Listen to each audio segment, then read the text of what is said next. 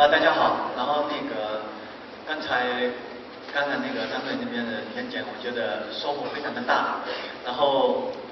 主办方之前给我一个题目叫“移动浪潮下的一个媒体创新”，把创新这样的一个东西，然后来谈，我觉得这确实非常惭愧。刚才那个主持人也说了，搜狐是一个非常古老的互联网公司，这么一个古老的公司在移动互联网里面。他怎么样做一个创新？我觉得可能确实很非常非常惭愧。呃，在我在我想象中，呃，创新应该我们国内的一些移动互联网产品的创新应该非常多，包括